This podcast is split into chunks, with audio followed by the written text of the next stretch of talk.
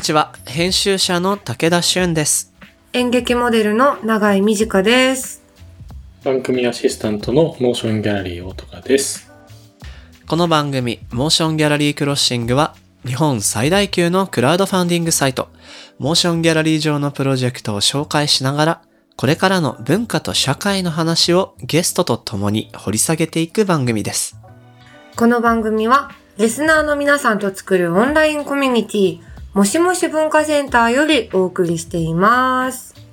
さてさて、この番組のオンラインコミュニティ、もしもし文化センターでは、僕らがもしもしーずって呼んでるリスナーの皆さんと、限定 SNS で気になるトピックについて投稿したり、こんな映画見たよなんて話をね、ミートアップでしたりしてるわけなんですけど、はい。そう、最近だと100回記念でいろんなね、お祝いコメントね、先月の特集でね、読ませてもらったけど嬉しかったなぁうん、ありがとうございました、本当に。なんかね、想像以上の深い聞き方をしてくれてたりして、ねこんな風に届いてんのかっていうのはね、とっても嬉しかったのだが、が、その後のもしもシーズ、最近というか昨日なんですけど収録時から、うん。めっちゃありがたい、面白い現象があって、なんかね、すごいよね。えっと、今月のね、NFT 特集、こういうのやるよって言ったところ、いいドキュメントがありますよ、ウェブ上にって言って教えてもらったらさ、もう、すごい長い PDF ファイルで、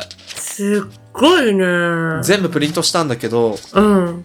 読ませてもらいつつ、うん。これはね、ちょっとじっくり読んだ方がいいなと思って、はいはいはい。なんかこういうウェブの資料ってさ、もうウェブ広大な海すぎて、しっかり時間かけないと見つけらんないじゃん。うん。ここにね、タイムリーなね、お助けをしてくれる心強い仲間がいるっていうのはすごい嬉しかった。うん。ね、なんか、みんなで作ってる感が増してきたよね、どんどん。うん、なんかそういう動きもどんどん増やしたいですし、あ、ここで言っとこう、岩田さんありがとうございました。そうだ、岩田さん。助かりました。ねありがとうございます。ね、こういう輪も広げたいし、うん、そこにぜひ入ってみたいよっていう人はね、もしもし文化センター、いつでもご参加お待ちしてますので、ぜひチェックしてみてくださいね。はい。この番組のハッシュタグは、シャープ、もし黒、ひらがなでもし黒です。アップルポッドキャストの番組ページにもコメントを書き込めます。皆さんのご意見ご感想お待ちしています。そして、Spotify の番組プレイリストのフォローと、もしもし文化センターへのご参加もお待ちしています。あなたももしもしーずになってねうん、お待ちしてますよ。ではでは始めていきましょう。武田俊と。長井短がお送りする、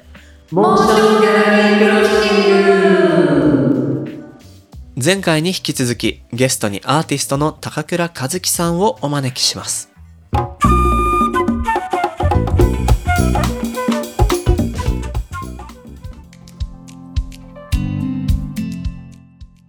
裾野を広げてくれる可能性が満ちているっていうところだと思うんだけど、まあでもこういう新しいものが登場すると往々にして既存の業界は批判的に振る舞うケースってまあ想像がつくわけで、うん。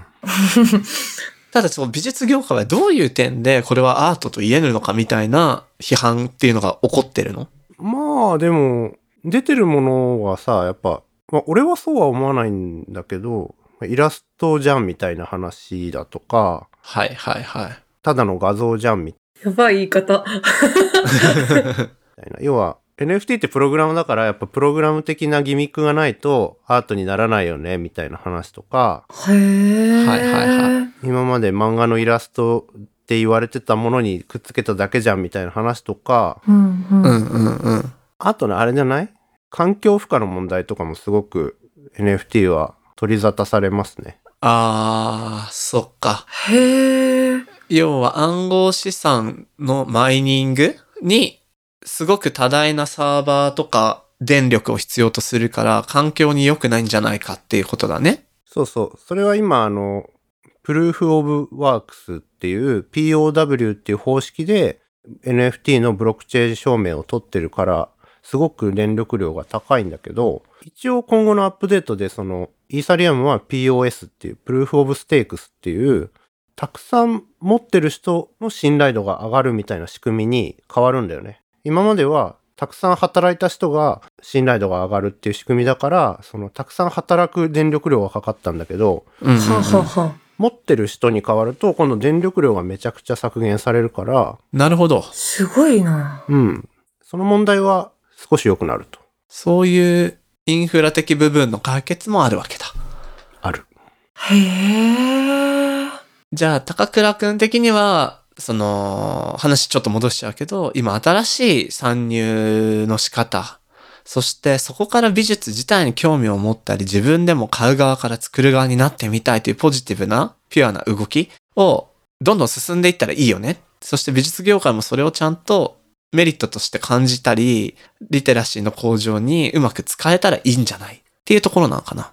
そうだね。そういう感じですね。なるほど。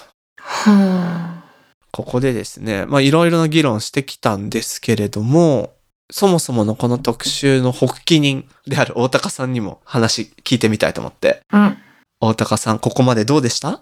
まあ、クラウドファンディングもある意味に近いですけど、クラウドファンディングも、あの、こうとかゆいとか、みたいな話だよねっていう。ああ、こうね。はあ。NFT も、思った以上に今すんごい、まあ、ラジオ体操に始まり、ラテアートに始まり、なんかすごく、思ったよりも身近でね、フィジカルな言葉が出てきて、とてもわかりやすくて、楽しかったなと。あ、大高さん、一個こうとかゆいの説明だけ入れてもらってもいいですか？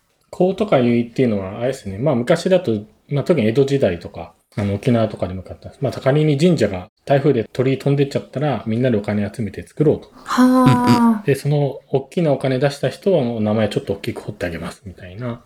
まあそういう、まあ互助会みたいな。はいはい。うんうん持ち寄って地域のいいことをなんかやっていきましょうみたいなことなんですけど、まあクラウドファンディングはその遅延をインターネットで、まあ、遅延のくさびを外しているみたいなことで、実はそんなにめちゃくちゃ新しくないんだよみたいな話を結構初期してたんですけど、うんう。うんん。なんか NFT もそういう話なように聞こえてきて、とても魅力を感じつつ、最初に実は質問しようとしてさせていただこうとしてたのが、まあいつもあの、クラウドファンディングとえー絡めて聞いているクリエイティビティとお金の話みたいなところで、まあ NFT がどう作家性とか作家の活動を変えていくんでしょうかって聞こうとしたら、まあもうお話しされているので、まあ、出ちゃった 生。活費の半分になりますっていう。すごい。その先というか、まあ個人的なすごい興味として、ちょっとその次の話としてちょっとご質問したいなと思ったのが、その場合、まあ NFT、多分 NFT だけでってことももしかしたらなくて、まあいろんなメディアを横断してやっていくうちの一つっていう話かなと思うんですけど、うん。なんかギャラリーとか、まあ芸術祭とか、そういうところっていうのは現代アーティストがどう、まあ例えばその芸術祭も NFT アートフェスみたいな多分そのうちあるじゃないですか、きっとそういうのも。う。うんうんんうん。なった時に、こう、今までのその、まあ、ドキュメンタとか、えっと、そういう現代アート系のフィジカルな芸術祭とか、あと、ギャラリーに所属するしないみたいなところとか、そういう、まあ、アーティストの活動の、まあ、外側というか、にあるものの環境でどう変わっていくとお考えなのかっていうのをちょっと聞いてみたいなと思いました。確かにどうなるんだろうななんか、どうなんだろう。でも NFT が、もうちょっとそのアクティブな現代アート。まあ僕はもちろんその画像を作ることをメインとしてる割と平面の作家なので、今アートピースとして NFT を売れてるけど、うん。もうちょっとアクティブなそういう社会活動だったり、ドキュメンタに出るような作家たちみたいなものとのこう、つながりとして出てきた時に、もうちょっと多分コミュニティチケット的な側面が強くなってくるような気がしてて、はいはいはい。コミュニティチケットね。ボーイスカウトのバッジじゃないけど、はあはあ。うんうん。みんなでこういう活動を応援しましょうみたいなこととか、持ってる人たちでなんかやりましょうみたいな、それこそ、なんだろうな、あの V4 ベンデッタのお面みたいな、あはいはいはいはいはいはい。なんかああいう意味合いを持つことも全然可能なんじゃないかなっていう気はするんですよね。うん、うん、うん、うん、うん。その場合ってそれも持つこと自体が価値で、それをまあデジタル空間で表示すること、まあそれが例えばまあ Twitter のアイコンとかそういうレベルかもしれないですけど、それをまあ目的というか価値というか、にしてみんながそれをまあ買うというか集めるみたいな感じなんですかね。まあ、だったり、あと内部証明的な意味でしょうね。その持ってる人だけが入れる部屋みたいなものとか、サーバーみたいなものが立ち上がってくるので、ああ。ああ、そっかそっか。うん。そこでプロジェクトを進めていくみたいなこととかは結構出てくるんじゃないかな。秘密結社的だね。うん、そうそうそうそう。じゃあこ、それで、あれですね、もしもし文化センター本当に作れますね。会員証が本当の会員証になりますね。確かに NFT で会員証発行して、うんうん。そうだな、そう考えると、今そのブロックチェーンの技術を使って追尾性、オリジナルの維持、担保みたいなところからアートの売買っていうところに、あの、話がいっていると思うんですけど、むしろその証明っていうものを利用したコミュニティチケット的な動きうん。あくまでこれコミュニティへの入り口としての売買ですみたいな動きももっと広がっていくのかもしれないし、なんかいろんな形に展開できるような気もするなぁ。今までの概念とはもちろんかなり違うものなんだけど、今までの概念を使って説明するとすごく複合的なもので、アートピースであり、クラウドファウンディング的なものであり、株券でもあるし、ステッカー的なものでもあって、会員証でもあって。会員証でもあって、バッジでもある、みたいな。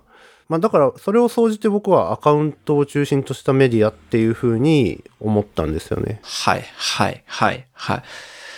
つまり、アカウントを中心ということは、個人の所有に紐づく横転できるメディアであり、コンテンツであるみたいなところかなそうですね。そうそう。はあ。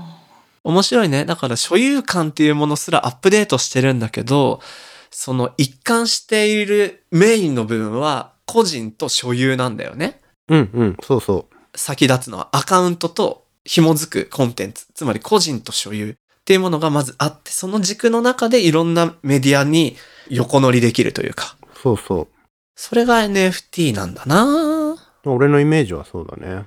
うんうんうんうん。またこれは多分自分の使い方によってその人の NFT 像っていうのもちょっと違った見方がするのかもしれないね。うんうんうん。そちらではいかがですかって言ったら全然違う使い方をしてる可能性もある。確かに。面白いなぁどんどんやっぱり触ってみないとこれはわかんないね。本当にね。わかんないね、ほんと。ぜひね、一個買ってみるといいかもしれない。うん、面白そう。それが一番早いよね。うん。そんなに高いものだけじゃないんだもんね。うん、すごく安いものもある。そしたら、試しやすい。へえ。大高さんいかがですか？いや、なんか、我々が実際使えそうな気がちょっとしてきて楽しいですね。してきましたよね。やりたいよね。やりたい。ちょっとなんか、まず参入も少しでもハードルがあったりするじゃん。え、まず何からやればいいんだっけ？みたいな。ちょっと音声だと伝えにくいので、なんかいいドキュメントってあったりするのかしら？え、何からやればいいかドキュメント？そうそうそう。何からやればいいかドキュメントあるかな？なんか高倉どっかでまとめてなかった？これを読むといいよみたいな。NFT の僕の NFT についての考え方は、海遊プレミアムと美術手帳で一個ずつ上げてるけど。はいはい。具体的に何からやればいいかっていうのはそれは書いてなくて、とりあえず日本円をイーサリアムに返金できる取引所みたいなところに申し込むのが最初です。その講座を作ると。そほう。で、それをもってして、マーケットのウェブサイトに行くと。う。そう。メタマスクっていうお財布をね、もう一個作ってへえ。っていう感じですね。あの、そのアカウントが基本的にお財布と紐付けられてて、お財布イコールアカウントの世界なんですよ。はいはいはい。なんで、日本円からイーサリアムに変えるお財布っていうのと、うん。お買い物するお財布っていうのは別々にししておく必要があって、へえ。お買い物するのはメタマスクっていうお財布です。なるほどね。で、この日本円をイーサに変えるのはそれぞれ楽天ウォレットでもいいし、GMO でもいいし、なんかそういうイーサに変えれますよっていうところで変えれますって感じ。なるほど。まずはじゃあ、ちょっといいドキュメントがあったら概要欄にでも貼っていこうと思いますが、二つのお財布を手にするっていうところからまず始めましょうということだね。そうですね。わかりました。僕今片方のお財布だけ手にしてるんで、もう一個の方を手にしたいと思いました。まあそんな感じかな。さてさてさて、徐々に最終盤になってきました。まあいろいろな課題とか聞いたけど、やっぱ面白そうの方が先立つなって印象があって、ここまで。うんうん。面白そう。おー、それよかった。だし、やっぱり高倉自身の変化を僕は友人として近くでも見てるから、その、これまでクライアントワークで当ててた分も作品制作にいっぱい時間をかけられてて、とても心地よさそうに僕には見えていて、これって多くの若手から中堅作家が抱える大きな課題だと思うんだよ。もっと自分の制作に時間を当てたいけど生活のためにのマネタイズ仕事にどうしても振らないといけないみたいな人たちのあり方も変えてくれるだろうし、うんうん。これはひょっとしたらビジュアル作品をベースにしたアーティストだけじゃなく、ミュージシャンもそうかもしれない。ひょっとしたら文筆でも何か使えるかもしれない。いろんな可能性があるから、そういう、なんていうのかな。若いクリエイターたちの小商いの場としての可能性を、やっぱりすごい感じるから、どんどん面白いものが出てきたら追っかけていきたいななんて風にね、ここまで聞いて思ったんですけど、とはいえ、群雄割拠、どういう風にこうなっていくかなっていうところでもあると。はい。高倉くん自身は今後 NFT とどんな風に向き合ってこういう使い方できたらいいなっていう展望野望ありますか？いや、本当にだからその、今武田が言ったように、これが、すごくポジティブな面っていうのがそういうふうにあるんだけど、今後 NFT の業界自体がやっぱりその金融みたいな方向に傾きすぎると、そう文化としてあんまり定着しなくなっちゃうっていう側面があるので、うんう。うんんそこがどうなっていくんだろうっていうのは思いつつ、まあ僕はやっぱりそういう作家をサポートする面だったり、文化的にその気軽にアートが買えるみたいな場所として NFT っていうのをこう使ってアピールしていきたいなっていう気持ちがすごくあるんだよね。やっぱりね、多分難しいですね。気抜くと結構ただの金融取引みたいな方向になりかねないんだよね。うんそうだよね。いろんな山師みたいなやつが見てるからね、今ね。そうそうそうそう。もうそもそもアートってやっぱり金融取引の側面すごく大きいけど、アートが文化でいられるのってやっぱりマーケットの他に美術館があったりとか、各作家の批評家がいたりとか、そういうところが大きいので、だから NFT のその金融取引的じゃない側面をなるべく、まあ、その海遊だったりビテ帳で記事にしたりとか、概念として面白いんだよっていうことを、もう僕は伝えていきたいなっていう感じはしてますね。なるほど。確かにそこに価値があるよっていうことをめ既存のメディアがどう報じていくかっていうのも一つ大事だもんね。そうだね。今んとこね、やっぱり儲かるみたいな話が大きくなっちゃってるから、うんうんうんうん。それ以外に根本的に面白い仕組みだなと思ってるので。やっぱね、メディア記事にしやすいんだよ。こんなものが何億円で取引されちゃったやつですよっていうとね。そうそう。そう、そういう記事ばっか出てくる。まさにそういう世界を変えれる仕組みでもあると思うんだよね。その、要は、バズだったり、大衆が反応するものじゃなくても、お金を集められるっていうことであれば、その、そういう記事じゃなくてもね、いいような世界ができたら、そうだよな。なんかさ、本とかさ、映画とかってさ、こう、なんだろう、もう、なんだ、自分が見たいかとかっていうよりもさ、なんか、誰々さんがおすすめするみたいなのがすごいじゃない？今なんかそういう特集ばっかりだしさ。で、なんか私はあんまりそれって面白くないなと思ってて、なんかそんなに別にいいじゃん。誰が好きとかってあんま関係ないから。うんうん。でなんかそういうことがまだ起きてない状態？なんか本当にこう自分がいいなって思ったことに従える状況な感じが NFT はすごい羨ましいなって思って聞いてたんですけど、ね。その解釈で合ってます？大きいところは、もちろんその誰々が買ったからって言ってバーって買われたりとかはあるけど、その大きいところに小さいところが潰されないっていうところがやっぱり NFT のすごいいいところで、うーん。小さいところは小さいところでそういうふうに自分がいいと思ったものを買うっていう人たちが多いっていうのは確かですね。そうだよねいいな。うん。だから僕、あと一個思うのは、美術は相性が良かったと思うんだ。その、照明と所有に関して。うん。ただ、その、例えば本の世界だと、そもそも本っていうのは同じ価格で定価が設定されている世界だから、こその難しさっていうのがあると思うんだよね。うん。うん。だからなんかそういう部分でも書き手の人が個人として一読者と一所有者と何かうまくマネタイズしていくやり方が見つけられるといいと思うし、まあ本に限らずそう、音楽もそうだよね。確かに。そういう別ジャンルでのいい使い方みたいなのも今後出てきそうな気もしてて、そこにも期待したい。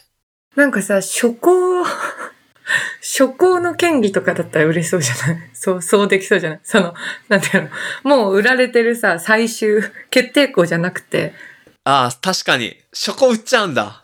これ、初、初行ですとか、二行ですとか、なんか、本当に好きな人しか読みたくないじゃん、多分。初行なんて。いいじゃん。それはいいと思う。ね面白そう。そういうレアアイテムはね、赤字入れた PDF とかでもいいしね。そうそうそう。うん、めちゃくちゃ直されてるよって。確かにね。ねだからそれこそ古くはさ、いろんな作家の直筆生原稿みたいなものが古本屋さんで売られてたのって、うんうん。はいはいはい。それだよね。それそれ、うんあそうそう。だから本当に大きいマーケットをイメージするんじゃなくて、古本屋とか、その骨董市みたいなのをイメージして、売ると結構 NFT ってなんか近いものになるんじゃないかなっていう気がするな。うんうん確かに。確かに。なるほど。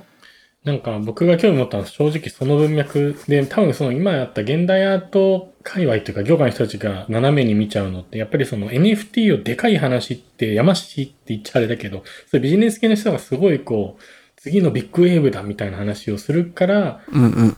えっていう話にみんななっちゃうけど、多分その骨董市だよっていう方がなんかむしろ魅力感じるじゃないですか。そうね。なんかそれが広まって、そのかっこいい面白い使い方をなんかみんなしていけるとすごい面白そうですよね。面白そう。なんか僕はだから、まあ、海遊の記事にも書いたんですけど、民芸運動とか、アンデパンダンに近いって思ってて、その、だから誰でも売れる、誰でも買えるみたいな、で、今まであんまり取り上げられなかったような小さいものを、こう、意味だったり価値をつけられるみたいな世界として使えるんじゃないかなと思ってる。その捉え方の方が楽しめると思うし、少なくとも可能性を感じてる人たちの輪は広げられるから、そっちの側で行きましょう、僕たちはね。そうだね。そう、でもこっちの側ね、結構潰される可能性あるから、こっちの側として頑張んないとなっていう感じ。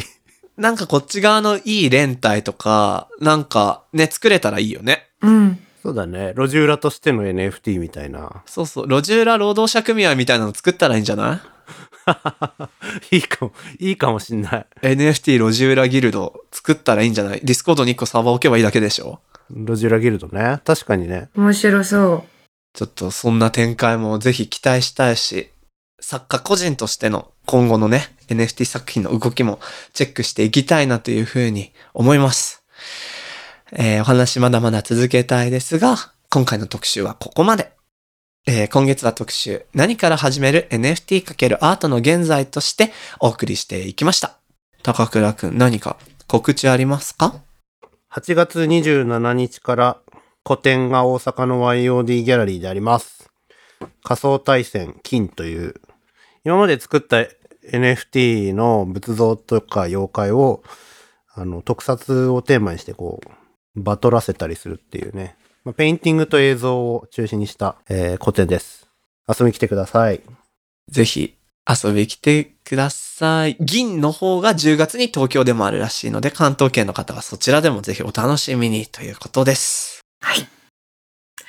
その他の高倉さんの詳しい今後の活動は、ホームページや SNS 等をぜひチェックしてみてください。それでは、高倉和樹さん、どうもありがとうございました。ありがとうございました。ありがとうございました。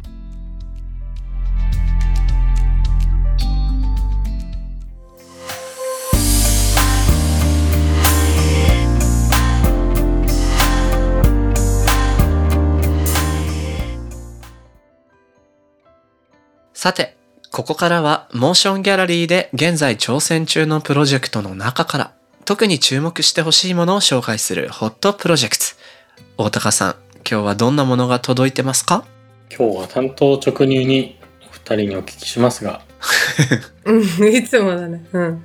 いつもでしょ。いつもだ、いつもだね。もうちょっとなんかね、話したいけどね、ということで。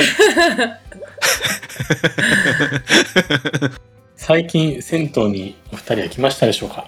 私ね、最近入れるようになったんだよね。ずっと大浴場が苦手で、え、どういうこと？その人と、人の裸見るのが結構苦手だったから、あ、そうなんだ。そう。だったけど行けるようになって、戦闘デビューへえ。何人かでそう行きました。いいんだなって思った。銭湯って。いいもんだな。そうよね。僕はね、なんか最近釣りの帰りに日帰り温泉に入ったりしたけど、やっぱ銭湯っていうのはそういうもんじゃないと思ってて。そうね。晴れじゃなくて毛なんだよ。日常なんだよ。はいはい。なんか、だから僕本当学生の時1年休学してた時期に、わざわざ、あのー切り詰めて、風呂なしアパートにしい1年だけ住んでたんですけど、高円寺の。はい。うんうん。その時はもう銭湯ライフですごい街の中で癒しがあるっていいよねっていうのをね、ちょっと久々に味わいたくなってきたな、今話聞いてたら。いいね、銭湯。今回はそんな銭湯のある街並み作りを推進するそんな魅力的なプロジェクトをご紹介させていただきますほい。このプロジェクトは銭湯の文化的価値やその周辺環境の潜在的価値を発信する一般社団法人銭湯と町によるものです東京都北区滝野川の銭湯稲荷湯の隣にある二軒長屋を町の憩いの場として拡充するためそして銭湯がある町並みとそこに蓄積された文化を継承するための調査活動に必要な費用を今回のプロジェクトで募っておりますへえ。まずね、僕ね、この北区滝野川、多分王子の西側ぐらいのエリアなんですけど、はいはい。飛鳥山から西ぐらいのとこかな。もうね、あの、好きなんですよ。あの辺いいよね。うん。いいです。あの辺いいんだよな。一回も住めたことないんだけど、あの辺の良さはすごいわかる。街を歩いてて、なんていうか生活感がいい意味で街に滲み出てる感じうんうんうん。で、この稲荷湯さんの写真をね、プロジェクトページ見ると、まあ年季が入ってすごい素敵。すごいよね。ほんと。稲荷湯さんは大正初期の創業で、現在の建物は昭和5年に作られたものだということで、いや、よく頑張ったよな。そんな。すご宮造りの銭湯ですって。い。へえ。なんかこのこじんまりした通りにね、あって、この NFT の話で路地裏みたいなのがワードとして出てきたけど、まさにそういった感じの場所？そうかもね、確かに。やっぱこういうとこ歩いたりすると落ち着くんだよね。うんうん。いいなぁ。でね、この銭湯周りの話で言いますと、東京都内だけでも戦後最盛期にはなんと2万7千件近くあった銭湯が今は500件を下回るぐらい。そっか、まあね。そうですよね。でもこうやってさ、銭湯っていいよねっていう人はいるわけで、そうだよね。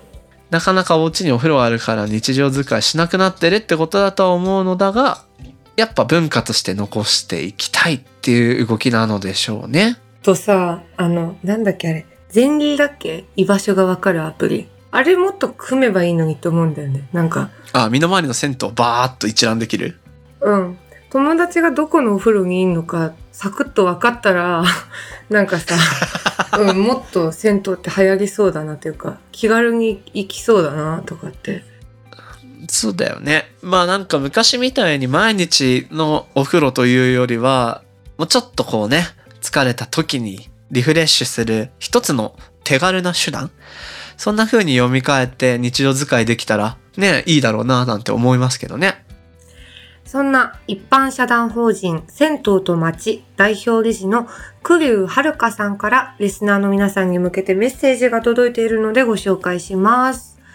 ここ10年、銭湯が消えていく様子に向き合う中で、コミュニティの解体や街が変貌していく状況に悔しい思いをし続け、何かできないものかと駆けずり回ってきました。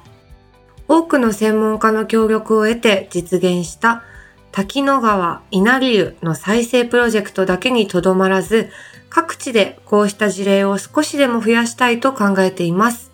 現在も全国の銭湯主、銭湯関係者からご相談をいただくものの、持ち出しの活動では限界があり、行き届いた支援ができていない状況です。一軒でも多くの銭湯が良い形で残り続けられるよう、皆様のご支援をお願いいたします。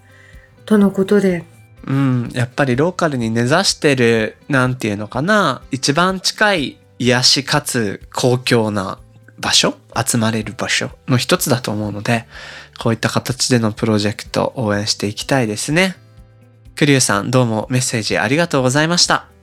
このプロジェクトはモーションギャラリーで8月31日まで。ぜひチェックしてみてください。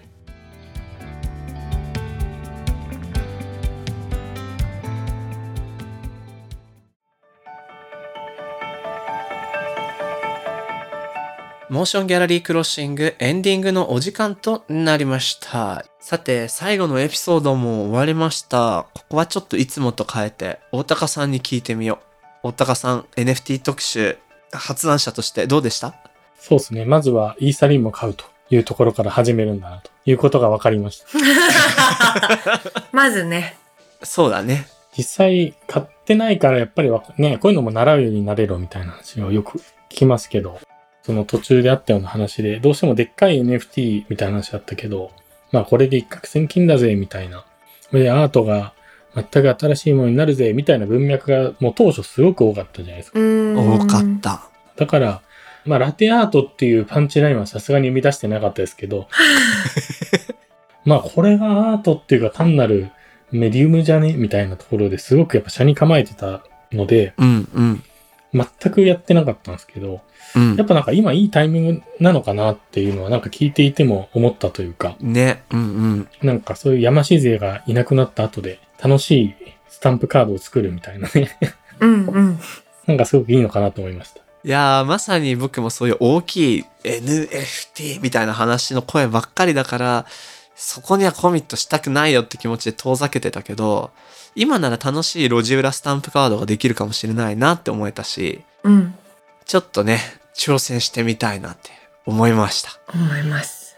イーサをみんなで買いましょ買いましょね、なんかこれをなんか、旗振り運動みたいにならないようにしないといけないけど、まあ一回た試してみよう。とりあえずこの3人で。うん。えーではではここで、これまで番組にご出演いただいたゲストの方から応援コメントいただきましたので紹介したいと思います。大高さん、お願いします。う。はい。昨年9月の特集翻訳が紐解く文学と社会にご出演いただいた翻訳家で作家の西崎健さんからの応援コメントです。今後は本当にネットの中の駅的な場所が大事になっていくんじゃないかと思います。頑張ってください。との言葉をいただきました。駅ね。う。んこの駅、ステーションですね。まさにこの回を終えた今聞くと NFT のマーケットってこの駅のようなネット上の場所になってそうだし、あるいは高倉くんのファンコミュニティ、ディスコードも一つの小さなローカル線の駅な気もするし、うん。なんかそういういろんな人が混在していく場所の一つとして、やっぱりアクセスしてみたくなったなって気持ちばっかり、今は。西崎さん、応援コメントありがとうございました。この番組のハッシュタグは、シャープ、もし黒、ひらがなでもし黒です。そして、アップルのポッドキャストのコメントでもご意見ご感想お待ちしています。また、番組のオンラインコミュニティもしもし文化センターでは、会員限定 SNS にて、通称もしもしーずと呼ばれるリスナー会員の皆さんと番組クルーで番組の感想や気になるトピックについてシェアしています。武田さんと永井さんによるスピンオフトークを配信しているほか、えーもしもしーず限定グッズの会員証とステッカー、さらに毎月のミートアップなど、ここだけでも楽しめるコンテンツが盛りだくさんです。もしもし文化センターへは番組概要欄に貼ってある URL からアクセスできます。皆さんも参加お待ちしております。お待ちしてます。それでは、今回のモーションギャラリークロッシングはここまで。お相手は武田俊と。長井美智香でした。また次回お会いしましょう。バイバーイ。バイバーイ。